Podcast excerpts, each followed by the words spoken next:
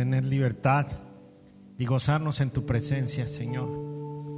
En esta noche, Señor, queremos interceder por nuestros hermanos, queremos poner en tus manos a cada uno de ellos, los que están pasando por enfermedad, Señor, especialmente este tiempo de COVID, que mucha gente se ha estado enfermando. Gracias a Dios, en la gran mayoría ha sido leve aquí en Vallarta y, pronto muchos de ellos ya están de salida.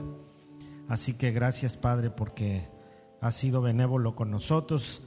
Oramos por todos los pastores que también están enfermos. Hay muchos pastores en el país que están pasando por momentos difíciles, por familiares, por toda la gente, Señor, que ha estado viviendo este tiempo difícil de, Aquí en Vallarta es la segunda ola, en otros lugares ya es la tercera. Y agradecemos también que ya mucha gente pudo vacunarse en estos días pasados y, esta semana. Te alabamos Dios y ponemos en tus manos la salud de todos y queremos interceder eh, de manera especial nuestro hermano Margarito allá en, en, el Estado de México. Señor, que tú toques su cuerpo y que tú le des sanidad. Lo ponemos en tus manos, Señor. Glorifícate en su vida y que Él pueda eh, detener su ritmo y que pueda descansar en ti por sobre todas las cosas. Señor, ponemos a toda la familia en tus manos en el nombre de Jesús. Amén. Amén. Amén. Pueden, pueden sentarse, gracias a Dios.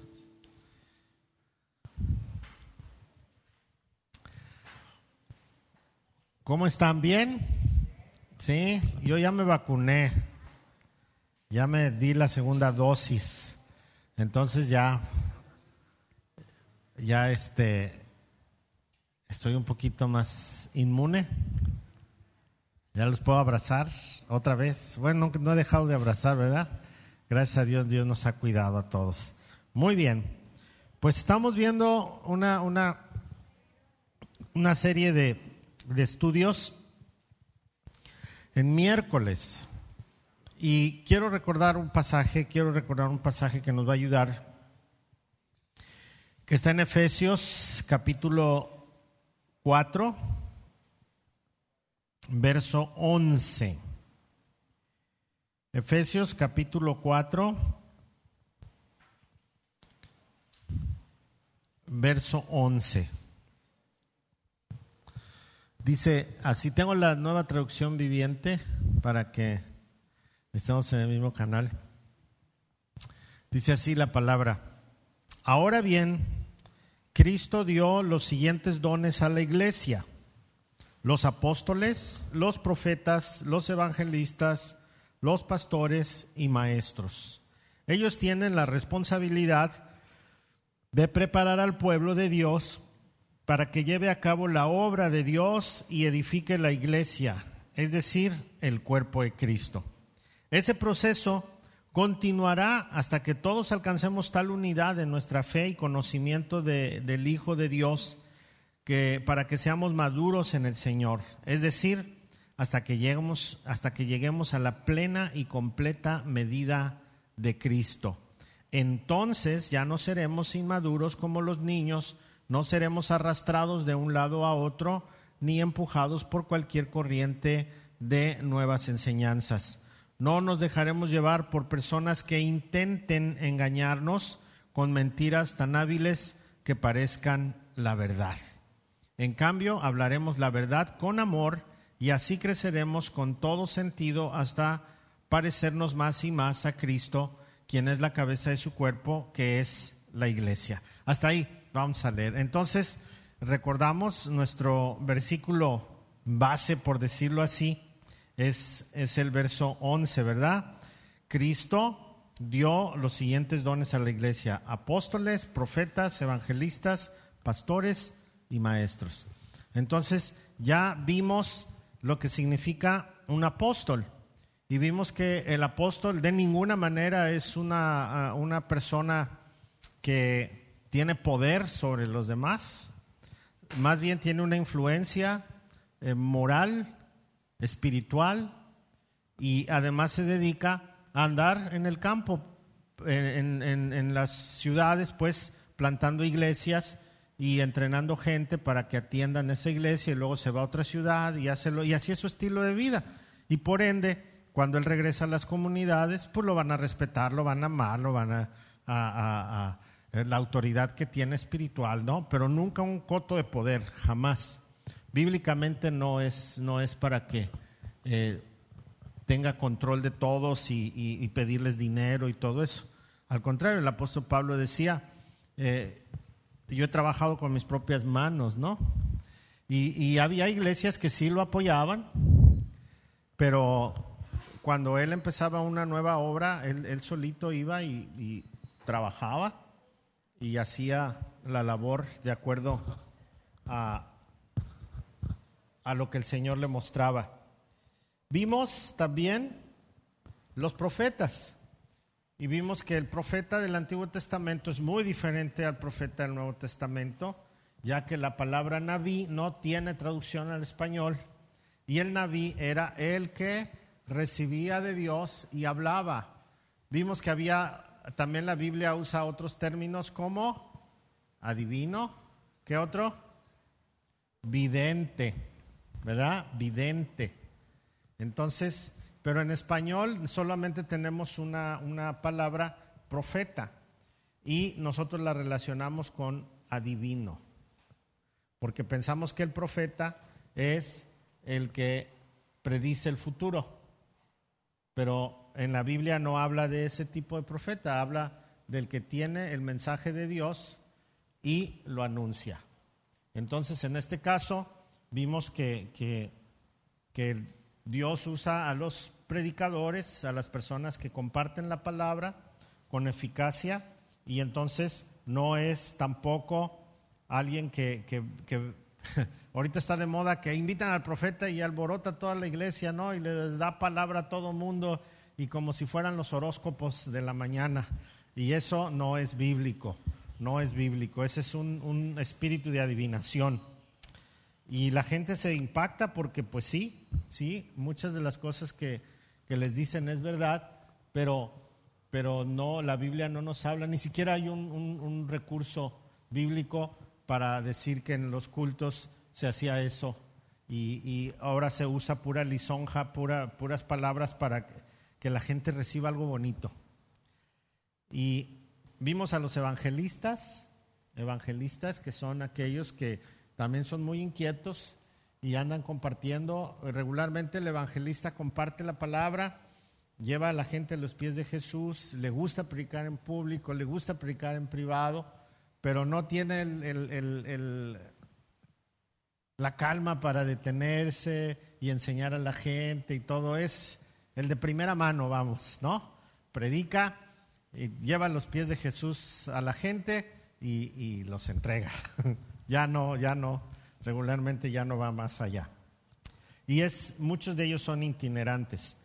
Vimos los pastores, ese fue un tema de dos servicios. Vimos que eh, como el don pastoral y, vimos las tres áreas pastorales, ¿no? Vimos cómo, cómo está el pastor que cuida de un grupo, la asociación de pastores que es un presbítero, y vimos el, obispo, que es como un, supervisor que, que a los, a los pastores. Pero tampoco su liderazgo quiere decir que le tienen que rendir pleitesía o que tienen que rendirse a él, como hay, agrupaciones que el pastor o el obispo o el apóstol se convierte en el centro de la idolatría, ¿no? La Biblia dice que maldito el hombre que confía en el hombre. Entonces no hay superhombres. Todos, todos los que han sido salvos y han recibido el Espíritu Santo son santos, pero no son personas para adorar. La Biblia nos dice que no debemos adorar a las personas. Entonces, el hombre, uno como pastor, es persona común y corriente, aunque yo soy más común que corriente, ¿no? Pero quién sabe, ¿verdad? Cómo me califiquen. Bueno, pero, pero somos personas normales, todos, todos, todos, todos, No importa la iglesia que sea muy grande, muy pequeña, todos los pastores somos gente normal. Solo Dios nos ha dado un don espiritual. Y ese don espiritual, como leímos, es para qué? ¿Para mi beneficio? No, es para edificación de la iglesia. Estos dones que Dios nos dio son para enseñar a la iglesia, para dirigirla, para que no ande oyendo aquí, oyendo allá, y que ya lo traen para aquí, ya lo traen para acá, y que ahora está de moda esto y ahora está de moda aquello. No. Por eso Dios nos ha dado los, los, dones. Ok. ¿Y hoy cuál nos toca? ¿Cuál nos toca entonces hoy? Maestros, es el último que está en esta lista, ¿verdad? Y, con esto vamos a concluir esta, esta serie de, de los dones pastorales. Y, y pues cuando hablamos del don de maestro, nuevamente tenemos que recordar que son personas escogidas eh, por Jesucristo. Dios les ha regalado el don de enseñar, de instruir a la iglesia. Regularmente el, hermano maestro enseña muy bien la doctrina, eh, tiene instrucción implícita y explica muy bien la palabra de Dios, aunque regularmente el maestro, cuando es interesante cuando está dando clase, puede interactuar. Cuando el, maestro da clase en, un grupo grande, eh, dicen, dicen que regularmente el maestro eh, provoca sueño. ¿Por qué? Porque el maestro está enseñando y un predicador está predicando y es diferente, ¿no? Entonces, regularmente un predicador es más dinámico, es más, más este, eh, se identifica más con la gente, habla de un tema en el cual todas las personas pueden sentirse eh, aludidas a cierta situación y el maestro no, el maestro tiene un tema y lo desarrolla. Y entonces todos están escuchando lo mismo. Y este don en el, maestro le ayuda a poder desarrollar perfectamente la escritura tal como es. No es lo mismo un profesor que, que, estudia para dar clases en un salón, en una escuela. Aquí tenemos muchos profesores, pero no, no precisamente tienen el don de maestro, que es el don espiritual. ¿Sí? ¿Por qué? porque el don espiritual es, es, algo que Dios regaló. Hay gente que no tiene estudios, que estudió con trabajo su primaria y es un buen maestro de Biblia, ¿no? Y podemos tener a los, a los mejores profesores de universidad, de secundaria, de preparatoria, de primaria, y que les cuesta trabajo enseñar la Biblia, y no porque no la conozcan, sino por falta del, del don, ¿sí? Entonces, cuando hablamos del don de maestro, es un don espiritual. Dios se lo ha regalado y Él es responsable de la unidad de, la iglesia. Eh, su enseñanza es muy edificante.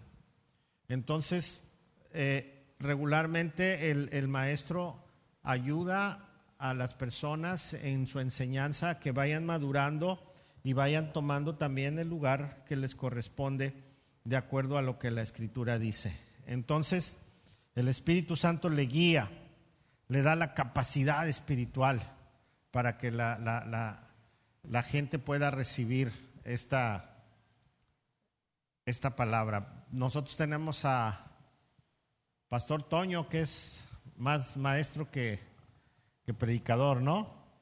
Si, si ustedes se dan cuenta, cuando Pastor Toño predica, es muy detallista, eh, nos da este, fechas, nos da contexto histórico, nos da muchos, muchos detalles. Y, luego la gente se queda así, ay, habló mucho el hermano, pero es que es un maestro. Y entonces debemos de poner mucha atención porque los datos que él da no los da cualquiera también. ¿sí? Por ejemplo, yo predico, pero yo a veces eh, digo, híjole, Toño sí se preparó porque a veces dice cosas que yo no sabía. ¿no? Y, este, pero se pone a investigar porque es su, su, su, necesidad. Dios le regaló ese, ese talento, ese don, perdón, y, y, entonces él puede enseñar. Si usted eh, póngale mucha atención cuando predica y siempre va a tener muchos detalles en su prédica, muchos detalles que son muy importantes. Regularmente la combinación pastor maestro se da mucho, se da mucho. Regularmente muchos predicadores también son maestros, pero hay personas que, que son, son maestros, maestros. Un, ejemplo, eh, yo he conocido ministerios donde el pastor principal, como ya vimos, ¿verdad? ¿Cuál sería el pastor principal? Sería un obispo, ¿no? En términos bíblicos y no de autoridad. Nunca predica. Conocí una iglesia donde el pastor principal nunca predicaba.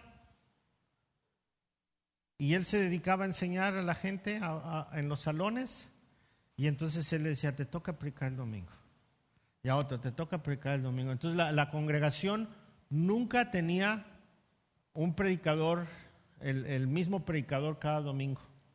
Siempre un hermano predicaba. Claro, había un equipo, ¿no? Ya de predicadores. y, pero él enseñaba abajo y él daba clases. Y el hermano estaba dedicado a puro dar clases, pero nunca lo veían en el púlpito, solo para dar algún anuncio, una instrucción o algo, pero él era el principal también. Entonces, e, esto, esto suele ser. También acá en Guadalajara, una iglesia, un matrimonio empezó a trabajar y de igual forma ni el pastor ni la hermana tenían el don para predicar, para estar al frente, y ellos prepararon gente, prepararon gente, y es una iglesia que, que dio mucho fruto, que se extendió por todo Guadalajara y que todavía viven los hermanos, ustedes son muy mayores, pero que yo nunca los vi al frente en las actividades que hacían siempre estaba ellos atrás. Y, el hermano me decía, no, hermano, mientras haya quien predique, yo contento, dice. Porque cuando me toca predicar a mí, dice, me, cuesta mucho trabajo. Dice, se, me duerme la gente, porque yo, yo enseño. Y, entonces, pero él estaba consciente de eso. Entonces, por eso notamos las diferencias entre un predicador y otro, ¿sí? Entonces, cuando nosotros veamos esto, tenemos que poner mucha atención, por eso nunca debemos de menospreciar ningún tipo de enseñanza que se da desde acá arriba, porque operan en los diferentes dones que tienen, ¿sí? Y nosotros debemos estar atentos porque el Espíritu Santo los repartió para edificación de nosotros. Y entonces nosotros debemos estar atentos a todo lo que Dios quiere hablar a nosotros. Eh, al igual que, los otros dones, regularmente un maestro con, con, el don espiritual del Espíritu Santo de maestro está capacitado para ejercer liderazgo en la iglesia y también requiere de mucho respeto de la congregación. Acuérdense que decía la Escritura que tuviéramos en doble honor a aquellos que predican y que enseñan. Entonces, cuando nosotros tenemos personas que, predican y enseñan, hay que, doble honor, doble honor tiene dos este, connotaciones. Mucho respeto y como les dije el otro día, también decía doble salario, ¿verdad? Porque la palabra honor viene de la palabra honorario. Y cuando a alguien le pagan, ¿qué recibe sus honorarios? Entonces, lo que el, apóstol quería decir cuando dice digno de doble honor, no se decía que tuviera doble salario, sino que viviera bien la persona que se dedica a eso, que la congregación viera por esa persona para que viviera bien, no como un empleado, sino como alguien que Dios puso en ese lugar. en nuestras iglesias bautistas, híjole, nuestra iglesia no es así, pero pero hay, hay iglesias bautistas que toman a, quienes están al frente más que una autoridad espiritual y moral, lo toman como un empleado.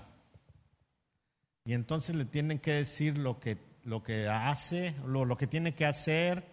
Este, si, si al comité de, diáconos o de pastores no les gusta lo que predicó, van y lo regañan y le dicen que no vuelva a predicar eso. Y eso no es de Dios, eso es, está equivocado, pues. Y, y por otro lado, el hecho de que los, los pastores, los maestros, se enseñoríen de la congregación, tampoco es correcto, tampoco. Como les dije, no somos los jefes, somos los maestros, los pastores, los evangelistas, que sirven para edificación de la iglesia. Y la congregación sirve para edificarme a mí también. Entonces, todos los dones que Dios nos ha regalado, todo lo que el Señor nos ha, mostrado, es para la edificación mutua.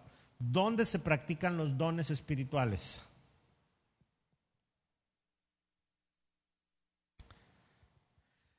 Pues cuando nos reunimos debe de haber los dones en todo su esplendor, ¿no? Debemos de tener eh, eh, estos dones.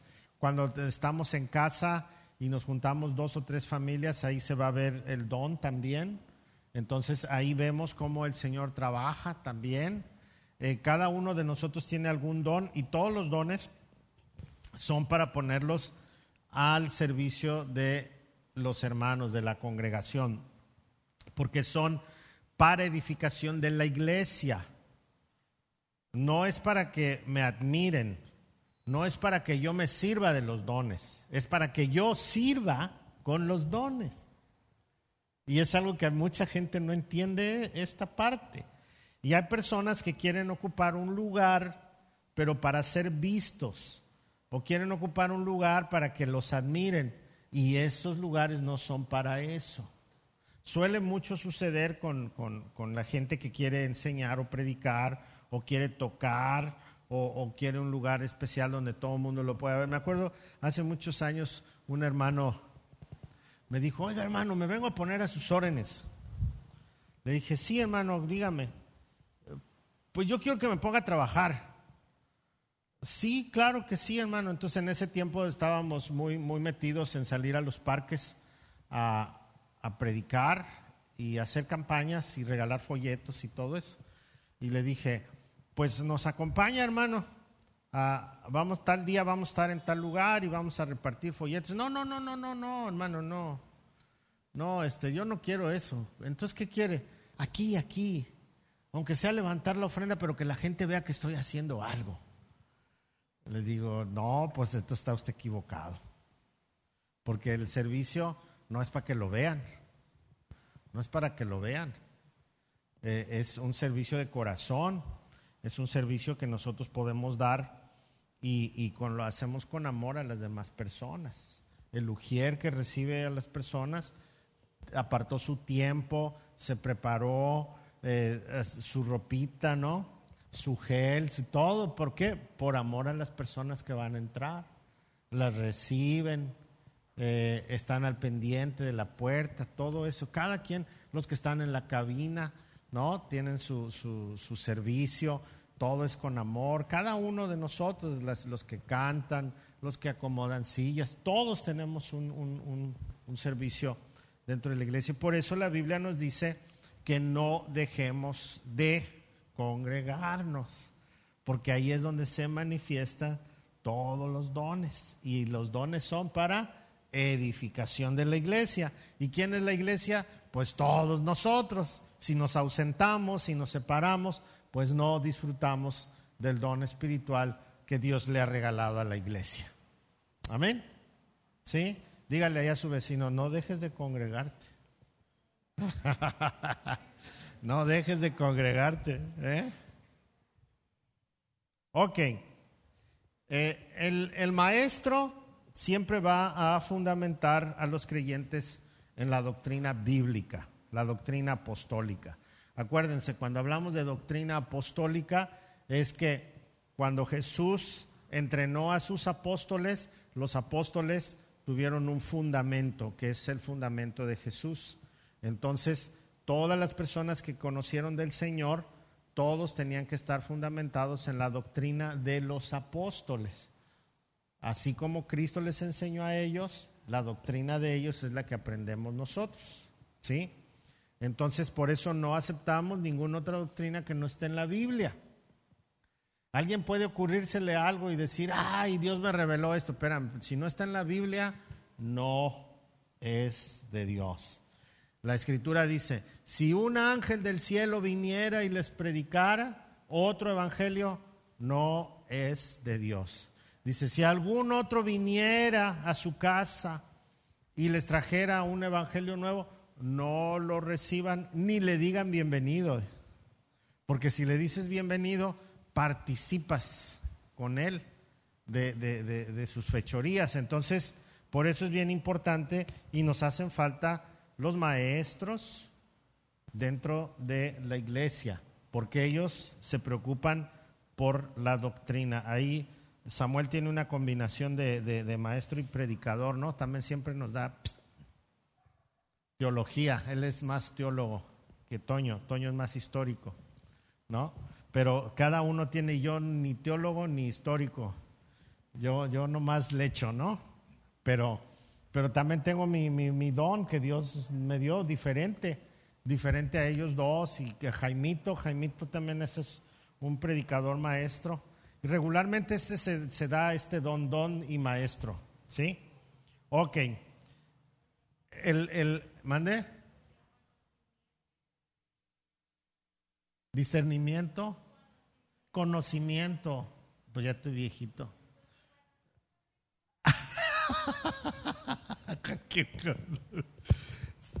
bueno, es parte de la experiencia de la vida, ¿no? Y el leer y todo eso. Bueno, discernimiento. No, perdón, ¿qué estaba diciendo? ¿Ya viste? Me chiviaste. El, el maestro disfruta leer la palabra de Dios. El maestro disfruta investigar, meterse profundo, profundo. Y, híjole, y cuando le dice uno, vas a predicar tal día, hermano, me hubiera avisado un mes con anticipación para investigar. Y pues, no, usted siempre debe de estar preparado, pero a un maestro, cuando le dices así, lo, lo trabas porque a él no le gusta así, a él le gusta... Eh, les voy a poner un ejemplo de, cuando enseña a un maestro, ¿no? Se para aquí. Nínive. ¿Se acuerdan cuando predicamos Nínive? Entonces yo, yo dije, Nínive era una ciudad así, de ciento, más de 100 mil habitantes y eran malotes, ¿no? Y que más rompían a la gente, la, la, atravesaban en estacas, le quitaban la piel.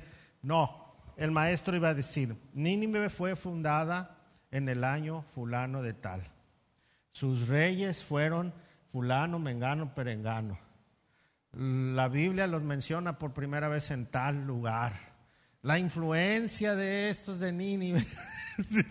y entonces ya es, diferente. Y, y, cuando es un predicador, te avienta una película, ¿no?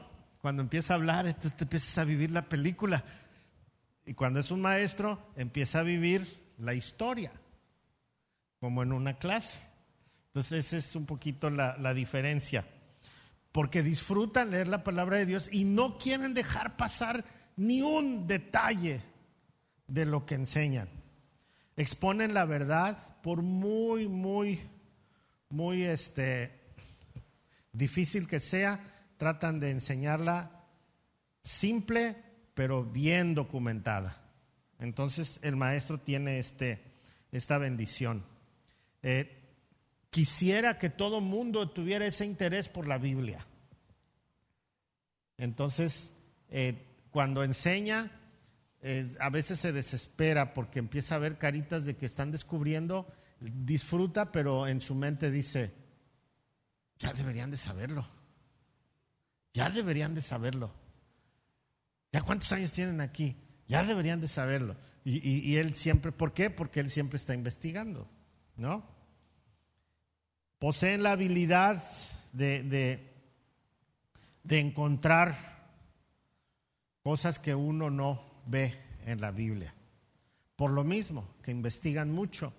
Y entonces pueden ellos después, con mucha memoria, que aunque hayan sido piedras en la escuela y que hayan reprobado, ya cuando el Espíritu Santo viene a ellos y les da el don, retienen todo aquí, retienen todo. Y, este, y el Señor los, los usa con poder. Muy bien. Eh, cuando tenemos un maestro, está preocupado por las vidas de los demás, aunque es callado, pero es un maestro que está observando todo el tiempo, está observando y, regularmente quiere enseñar en otras áreas diferentes. Y, no precisamente el púlpito, entonces siempre anda buscando una fuente o un grupo a quien enseñar. Vamos a leer 2 Timoteo 2, 2.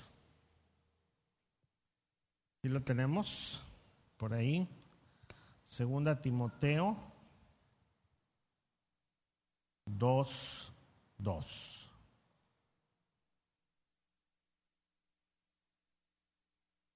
Dice, me has enseñado, me has visto o me has oído enseñar verdades que han sido confirmadas por muchos testigos confiables. Ahora enseña estas verdades a otras personas dignas de confianza que estén capacitadas para transmitirlas a otros. Fíjense, este pasaje, el apóstol Pablo era un buen maestro, era apóstol, claro, sembrador de iglesias. No sé si era buen predicador, ¿eh? porque dicen que dice el libro de los Hechos ahí en, los últimos capítulos que cuando predicó se le durmió un muchacho y se cayó de la ventana, se murió y que alargó la prédica el apóstol y ya todos estaban bien cansados, ¿no? Entonces era, yo creo que era buen maestro. y, entonces, y, y él enseñaba a las personas, él enseñaba y tenía la paciencia de enseñar así todo. Entonces rápido las iglesias que él plantaba, rápido tenían un liderazgo sólido porque él les enseñaba. Y miren aquí esta fórmula que hay. Capítulo 2, verso 2 de 2 Timoteo. Es 2, 2, 2. Me has oído enseñar verdades. Él es el apóstol. Dice, me has oído enseñar verdades que han sido confirmadas por muchos testigos confiables. O sea, la gente ha aprendido y ha aprendido bien. Ahora enseña estas verdades a otras personas dignas de confianza. Entonces el apóstol Pablo, él es una generación que está enseñando a otra generación y quiere que esta generación enseñe a otra generación. Miren, dice, ahora enseña estas verdades a otras personas dignas de confianza que estén capacitadas para transmitirlas a otros entonces, el apóstol Pablo dice, ah, ya me viste enseñar a mí, ahora tú enseña a otros y que esos otros enseñen a otros. Él está asegurando que haya cuatro generaciones adelante de él para que enseñen. Entonces, un, un, maestro está preocupado por esa tendencia, que siempre haya alguien más que enseñe, que siempre haya más adelante. ¿sí? Y entonces el cual es una de las labores del maestro, es detectar a otros maestros también. Él va a detectar a los maestros, ay, mira, este tiene paciencia, este sí, y ya va a descubrir el don espiritual en ellos también. ¿Ok? ¿Dudas hasta aquí? ¿No tenemos dudas? Entonces, cuando nosotros tenemos un, maestro en, en la congregación, vamos a ponerlo a enseñar doctrina, como dijimos.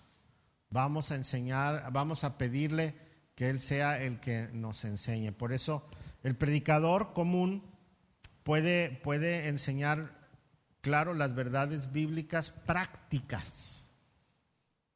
Cuando usted sale de aquí con una predicación dominical de un predicador que tiene el don de predicar, usted va a salir y va a decir, híjole, ¿quién le contó mi vida?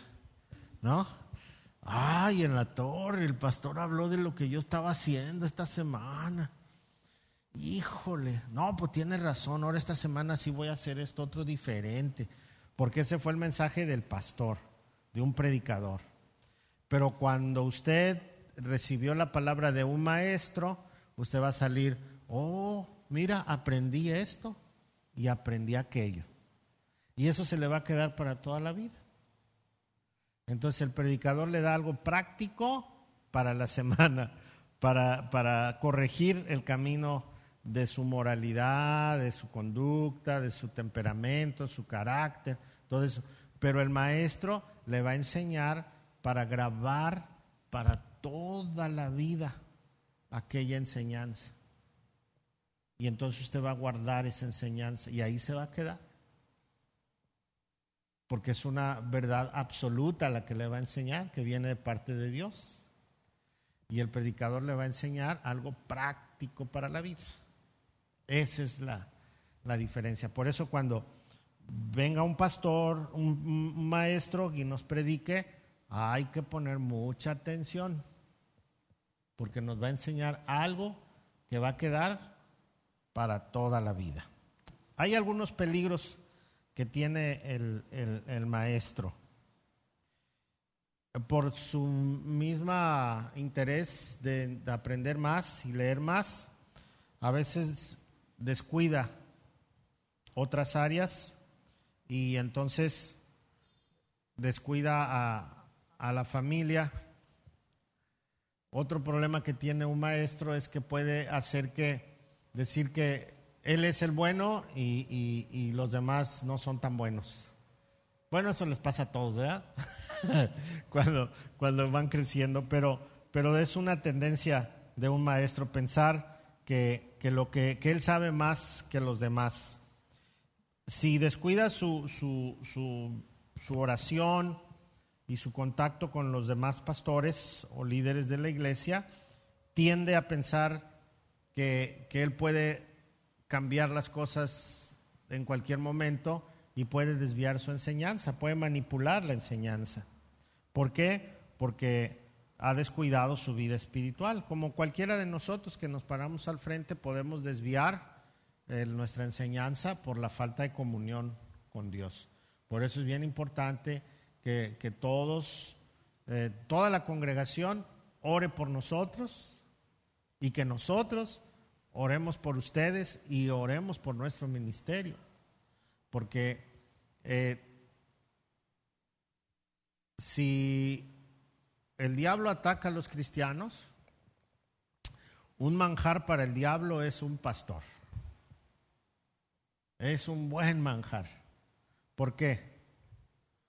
Porque si cae un pastor, tropieza a toda la congregación. Si cae algún hermano que en algún otro ministerio, pues lo disciplinan y lo sientan y platican con él y lo alivianan, la hermana, y pues ahí esténse un ratito, ¿no? Pero la caída de un pastor, uy, es además de triste, dolorosa y, la condenan. La condenan. Uy, no, seguramente siempre fue así. y no, no, no, no, empieza el, es más juzgado que cualquier otra persona que cometa algún error. ¿Sí? ¿Cómo crecer como, como maestro? usted seguramente tiene un don espiritual, yo no sé cuál. Pero si Dios le ha inquietado, usted tiene que ver la manera de descubrir sus dones espirituales. Eh, ahorita tiene mucho que no damos taller de, dones espirituales, pero es bien importante. Esperamos ya empezar otra vez. Y con esta segunda ola que nos, ya íbamos bien encarreraditos y tan nos metieron freno, ¿verdad? Pero, pero espero enseñar pronto. Pero la única manera en que yo puedo descubrir qué don tengo es sirviendo. Sirviendo. Primero, servir en lo que me llama la atención, en lo que puedo, mi habilidad, mi talento, ¿no? En eso puedo empezar a servir. A lo mejor en el servir encuentro una pasión y en esa pasión puedo descubrir mi don espiritual. Eh, por ejemplo, hay quienes dicen, hermano, pues yo quiero ir, vamos a suponer, al reclusorio. Y entonces van al reclusorio y, sienten bonito, sienten satisfacción, sienten necesidad y entonces acaban de descubrir algo, ¿no? Que Dios les está llamando a ese lugar, tienen empatía, todo esto, y, y se ha formado un equipo muy sólido de los que van al reclusorio y van con gusto y apartan su tiempo y todo, a veces su dinero para poder servir en el, ministerio. Los que sirven en el regional, y, son gente que aquí no, no brilla, ni allá, pero sirven y sirven con todo su amor, sirven con todo su amor para predicarle a las personas. Cuando los dejaban pasar al, al, al hospital y orar por las personas que estaban enfermas, había personas que sentían la necesidad y llegaba esta persona con el don espiritual para orar por estas personas, ¡uf! ¡Qué bendición! ¿No? Pero si usted no se mueve, no va a descubrir su don espiritual. Hay, eh, por ejemplo, eh, nuestro hermano vino a ayudarle a mi mamá y, y ahora está de cocinero oficial ahorita que mi mamá no está, ¿verdad? Entonces, también Miguel, también en la cocina, y también le gusta acá, y le gusta la música, y le gusta. Entonces, sirviendo, nos damos cuenta en qué área nos quiere el Señor. Eh, Emanuel, que está ahí en la computadora, por ejemplo, él es cuentacuentos, es mimo, esos son sus talentos, pero también desarrolla sus dones espirituales a través de estos ministerios, ¿no? Entonces, si usted no se pone a servir en alguna área, por muy sencilla que sea, no va a poder descubrir qué don espiritual tiene. Los músicos, los cantantes, este, hay que hacer audición. Si usted le llama la atención la música o, o cantar, pues si usted dice, ay, tengo 50 años y voy a practicar la guitarra y no puedo ni mover los dedos, olvídese, no es para usted eso. Eso se trae de chiquito. Eh, y, y, entonces dice, ay, mira, aquí en la iglesia hay cantantes, yo quiero cantar, pero pues cada vez que canto y en los perros, pues tampoco, no, no, no. Haga, haga una prueba, eh, más que una audición, cante en su casa. Cante en su casa y dígale a sus hijos, a sus hermanos, a sus primos, a sus vecinos que lo escuchen. Y échese una buena a ver que. Si, le dicen, wow, ah, entonces sí, véngase para acá. Si le dicen, dedícate a otra cosa. Ay, qué pena. Ahí donde vivo yo, ahí cerquita, hay una persona que canta. Ya no, ya no, ya le llamó la atención el marido. Pero a las seis de la mañana, como la chimultrufia. Duro y dale, duro y dale, y no para, y no para, y no para, y son las diez de la mañana, las once, las doce, llegas en la tarde y cante, y cante, a todo pulmón. Y dices, órale, no se ha dado cuenta. Y lastima. Pero ella siente que sí, sí, es concertista. Al grado que los vecinos se quejaron. Y entonces el marido le dijo, oye, mija, pues bájale unas rayitas al volumen. Y sí, le bajó. Pero sí estaba bien, bien, bien emocionada. Y, además como era nueva en la colonia, así ahí en el barrio, no la conocimos de chiquita ni nada, llegó ahí a vivir con su marido como nueva. Y no, pues nos salió bien cantadora. Y todos, todos nos pusimos así de, de puntitas, ¿no? Entonces, es bien importante que nosotros descubramos nuestros dones espirituales. ¿Sí? ¿Por qué? Porque los dones espirituales han sido un regalo de Dios. es algo que nosotros no teníamos. Nadie lo tenía. Cuando recibes a Jesús como tu Señor y tu Salvador, has tenido un arrepentimiento genuino, has, has dejado que el Señor te guíe. ese es el día de tu salvación, el día que te arrepentiste y dejaste que Jesús empezara a manejar tu vida. Entonces, el Señor te regala un don espiritual, por lo menos uno. No hay un cristiano que diga, ay, a mí no me regaló ninguno. Te regaló por lo menos uno. Y entonces tienes que ponerlo en práctica. ¿Y dónde lo tienes que poner en práctica? En la congregación. En la congregación. Porque es para edificación de la iglesia. De la iglesia. Sí.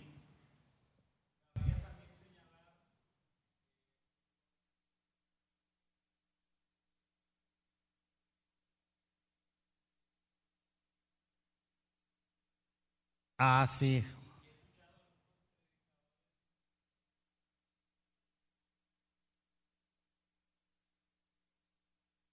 No, no. Los dones del Espíritu, por eso son dones del Espíritu. Lo que pasa es que nosotros en, en la comuna decimos, ay, mira, el niño tiene este don. Sí, bueno, es un talento, es una habilidad. Eh, no sé si les conté una vez que, llegó un, señor y este y que venían de otra iglesia y se me acercó y me dijo, oiga pastor, pues yo quiero que mi esposa sirva aquí en la iglesia. Le dije, sí, claro. ¿Y qué, qué? No, dice, es que ella antes de ser cristiana ya tenía un don, le adivinaba a las personas lo que iba a suceder. Oh. Le digo, no, pues es que ese no es don. Sí, ahora que es cristiana más, viera cómo la usaba Dios allá en la otra iglesia. No, no, le digo, ese es un don de adivinación, no. Antes de ser cristiana no pudo haberlo tenido como don espiritual. Era un don de adivinación que no venía de Dios. ¿Sí? Porque sí existe. Sí, es un espíritu de adivinación. Y desafortunadamente se ha metido a la iglesia terrible por descuido de los mismos pastores, ¿sí? Y, entonces le digo, no, no, no, y se molestaron y se fueron. Pero no, imagínense que, que se ponga aquí a decir cosas. Una vez cuando vino Jaime Murrell, aquí a Vallarta, vino a nuestra iglesia, que ya murió, ¿verdad? Ya está con el Señor. Pero eh, dio su concierto, todo ahí, rentamos el Holiday Inn y muy bonito. Y entonces invité a todos los pastores a que vinieran a un desayuno con él. Y un hermano trajo a una líder de su iglesia. Y, se le acerca la, la, señora a Jaime. Yo estaba sentado junto a Jaime. Y le dice, tengo una palabra para ti. Y aquel muy decente, calladito. Y le dice, pues el Señor dice que, todavía hay más para ti, porque así como tu mamá fue una cristiana que sufrió mucho y tu abuela que fue una cristiana que desafió a toda su, su, familia para el Evangelio y todo esto, y yo, y yo así con cara de what, ¿no? Y el otro calladito, calladito, escuchando. Terminó, no dijo nada. Y todos admirados por la palabra profética que le habían dado al hermano Jaime Murrell. Y luego ya que terminó todo, me dice, oye Patol, porque así hablaba, oye Patol, ¿de dónde sacaron esta mujer? Digo, ¿por qué? Mi abuela era bruja, dice. Y esta dice que sufrió por el Evangelio. ¿De cuál fumó? se presta muchas veces esas cosas por una mala enseñanza. Y la gente habla de su corazón. Entonces hay que tener mucho cuidado. Nosotros nacemos con talentos y habilidades. ¿Mm? Y no confunda. Ese talento y esa habilidad puede servir en la iglesia también. Sí, con su talento. Por ejemplo, todos los músicos son talentosos, ¿sí? Unos tienen feeling y otros no. pero es un talento. Y regularmente el talento va acompañado de habilidad. Pero hay quienes solo tienen habilidad y no tienen talento.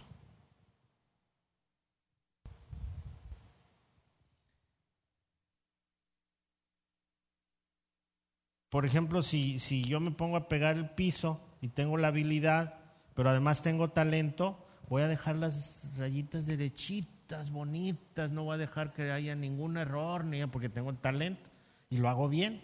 Pero si nada más tengo la habilidad, pues hay todo cuachalote, ¿no? Pero ese es un talento, una habilidad. El don es un don que Dios me ha regalado. El don del Espíritu Santo. ¿Cuándo? El día que me convertí al Señor. Y Él puede añadir un don a mi vida de acuerdo a su voluntad. Nadie me puede dar un don espiritual, nadie, ninguna persona, porque también se puso de moda, ah, te voy a dar el don de, no sé qué, y el obispo venía o el apóstol a darle el don de no sé qué, y el otro sí, recibe y todo. No es cierto. La Biblia dice que el único que da los dones es el Espíritu Santo. ¿Sí? Y usan un pasaje que, el apóstol Pablo dice, eh, no descuides el don que hay en ti que se te dio por la imposición de las manos. No se refiere a un don espiritual, se refiere a la responsabilidad que adquiría el hermano. ¿Por qué? Porque a la hora de imponerle las manos, y ese don es una interpretación de que él era el responsable, no descuides el don que hay en ti. Si la responsabilidad que se te puso en tus manos, si era la de pastorear. Entonces debemos de tener mucho cuidado con la interpretación. Entonces usted tiene un don espiritual, si es hijo de Dios, si ya se arrepintió y le entregó su vida a Cristo, Él le ha regalado un don espiritual y lo tiene que practicar. A ver si me preparo ahí un, la de los talentos el Señor le dice, a ver, échame mis... Viene a pedir cuentas. No, Señor, pues yo lo guardé. Uh, mucho cuidado. ¿Ok? Vamos a orar, ¿les parece? ¿Dudas? Gracias Samuel, gracias Mari. ¿Quién más? ¿Preguntas? ¿Dudas? Sí, hermana.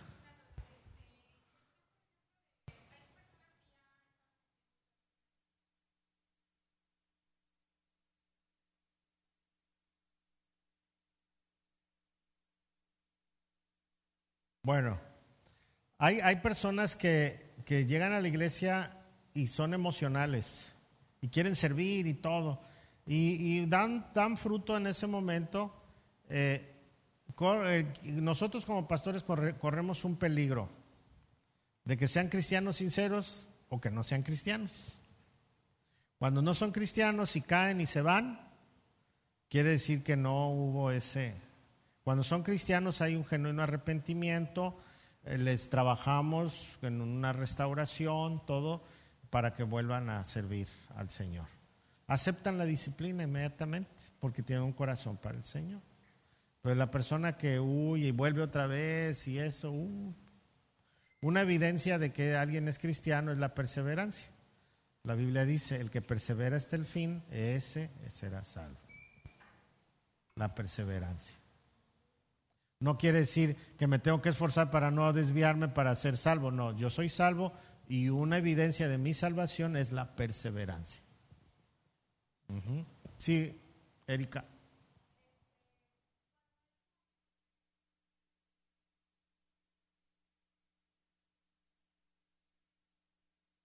No, no. Puedes combinar tu talento con tus dones. ¿Sí? Eh, mira, por ejemplo, un músico,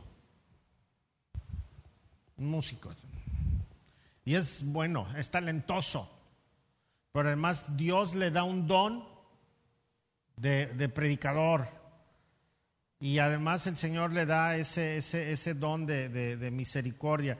Y entonces cuando está ministrando y está cantando, de repente empieza a ministrar la congregación y la congregación se quebranta y todo eso porque tiene un don que Dios lo está usando con su talento, con su habilidad. Pero esto no lo tenía hasta que Dios se lo dio. Antes era músico. ¿Sí? Y hasta que Dios le dio esto.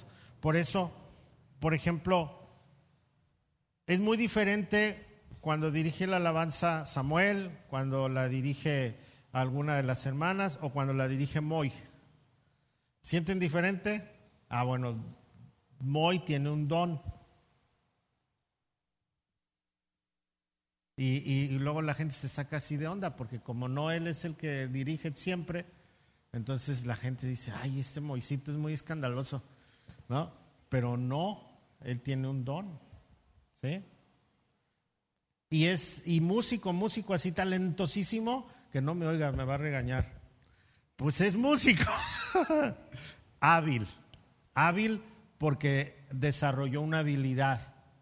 Y es muy diferente a un hábil a un talentoso. ¿Sí? Es, es músico por su habilidad. Sí, es heredado.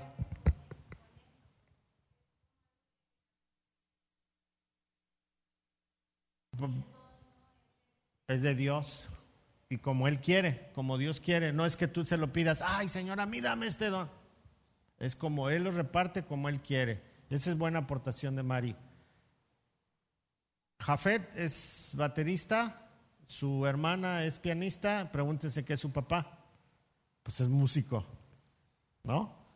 Entonces es una herencia, regularmente.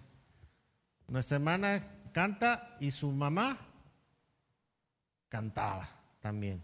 Samuel es músico y su papá qué es? Músico.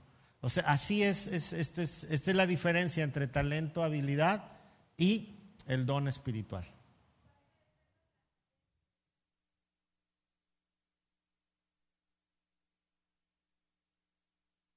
Ah, no, esos son los pastorales o ministeriales, sí.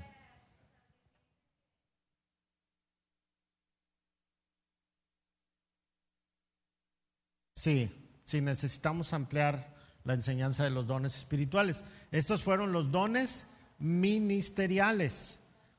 O sea, ustedes pueden diferenciar entre Samuel, el pastor Jorge, Jaime, eh, Toño, ¿sí? Gerardo. Pueden diferenciar porque todos tenemos diferentes dones, ¿sí? Que son ministeriales, que guían a la congregación. Ahora faltan los dones que la congregación tiene que no son ministeriales.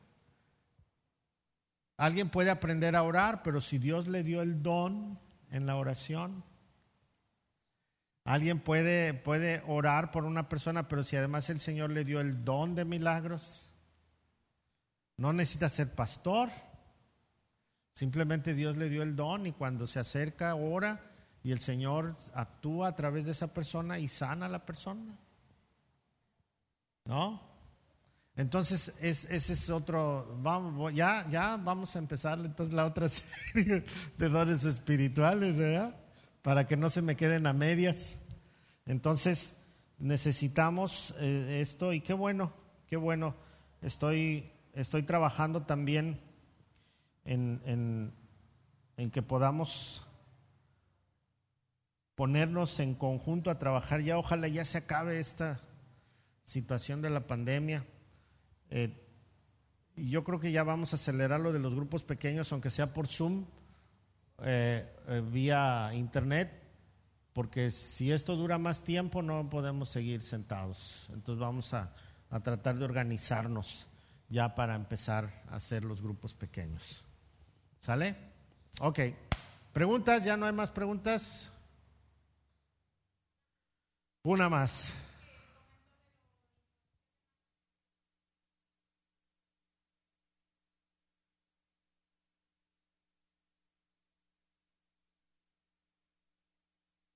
Sí, sí. No es malo. Malo es creer que tú lanzas poder como... sí, es bíblico, sí. La imposición de manos es, una, un, es, es, es un momento afectivo. Es un momento afectivo. No es lo mismo que me acerque yo y diga, Señor, bendice a Nachito. a Señor, bendice a Nachito o, toco su cabeza y lo bendigo, no es lo mismo. Entonces es una afección. Ahora, las manos también es una forma de dar autoridad. Si, si aquí, por ejemplo, eh, Jaimito, que lo vamos a ordenar, entonces le imponemos las manos como un símbolo de autoridad. Le estamos dando autoridad. ¿Sí? Entonces es bíblico. Eh, es una costumbre. Eh, a veces le damos más poder al aceite que a la oración. El, aceite sí está bien. La Biblia dice que si algún hermano está enfermo y, que le llame a los ancianos y lo unjan con aceite, porque luego no lo podemos bañar, entonces hay que bañarlo con aceite. Sí, de verdad, a eso se refiere. Ponerle aceite, eh, si es un hermano, los hombres, pues en el desierto y allá eh, se le ponía aceitito, es un aceite aromático, ¿sí? Y, y, se le, con hisopo, un, como zacate, para limpiarlo, ¿sí? Limpiarlo, dice, límpiame con, con hisopo, ¿no? Entonces le limpiaba a la persona, se refrescaba, se oraba por ella, todo. Si era mujer, las mujeres. A la, sí, pero es una forma medicinal. Es una forma medicinal. Frótale alcoholito, ¿eh? Eh, algo así, ¿sí? Si alguno está enfermo, frótale alcoholito ahí, aquí en México con marihuana, Allá es aceite de olivo con hierbitas de, otros olores, pero no, es, una especie de, de receta. Y lo que pasa es que el aceite es un símbolo es un símbolo, símbolo de la unción del Espíritu Santo, como la paloma. No vamos a andar buscando palomas y pegándole a la gente para que reciba el Espíritu Santo. ¿ah? Igual el aceite es un símbolo. ¿Ok? Pues vamos a ofrendar al Señor. Vamos a orar y luego vamos a ofrendar. O vamos a ofrendar primero y luego oramos. Pueden pasar.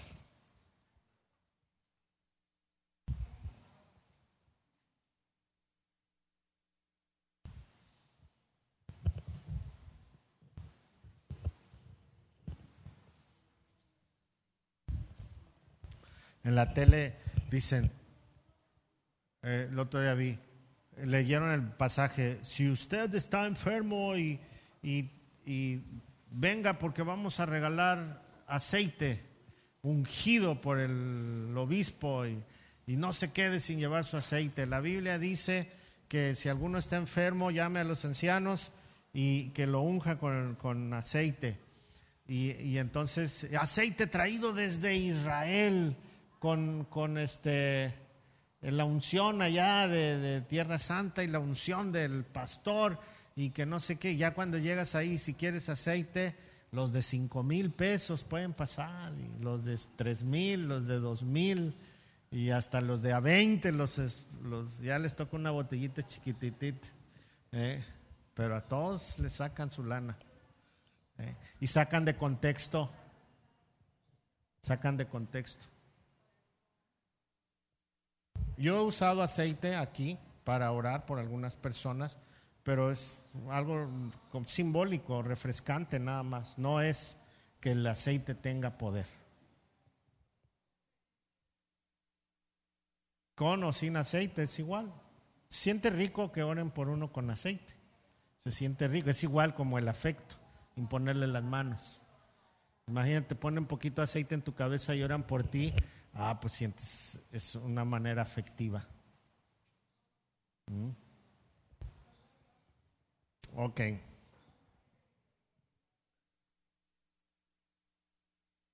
Ah, no, no. Más bien que, que, se arrepienta porque dice que sus pecados, dice, y si hubiese pecado, se arrepiente, es perdonado y hasta sana, ¿no? Pero no es la, la, no es la fórmula. No es la fórmula para sanar. ¿Sí? Ok. Vamos a ponernos de pie. Y nuestra hermana, nuestra hermana está buscando donadores en un ratito más voy a subir en mi muro la documentación que ella tiene para que si alguien quiere ir a donar sangre, le van a hacer una operación en, su corazón. Ella ha asistido algunas veces a nuestra iglesia, ahora asiste a otra iglesia, pues la conocemos, conocemos a sus papás y todo, Anabel, y, la, van a, la van a operar. Entonces, si alguno quiere donar sangre, puede, puede hacerlo. Y vamos a orar por ella también. Vamos a orar.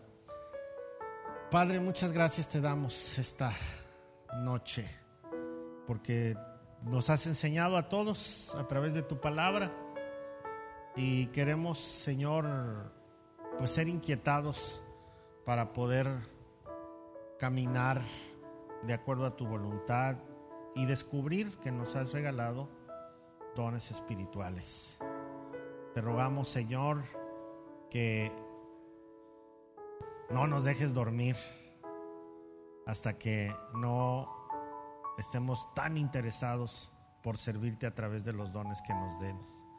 Y danos a nosotros que estamos al frente discernimiento y sabiduría para poder enseñar sobre este tema. Nos ponemos en tus manos, Señor. Bendecimos a Anabel. Tú conoces su corazón, su cuerpo y oramos por un milagro en su vida, Señor. Que su corazón sea renovado por tu mano poderosa y que seas tú, Señor, en ella. Si es que tú quieres que la operen, que ella pueda estar confiada en que va en tus manos. Que tu nombre sea glorificado a través de esta situación. En Cristo Jesús. Amén.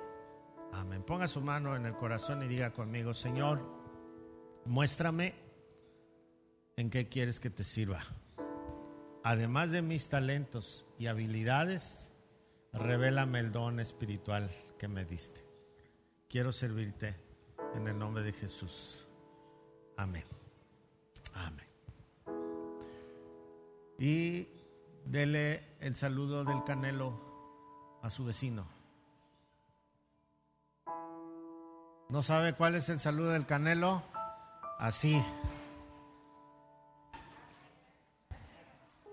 Eso. ¿Qué digo? Al canelo le dan millones, a nosotros bendiciones. ¿Verdad? Eso.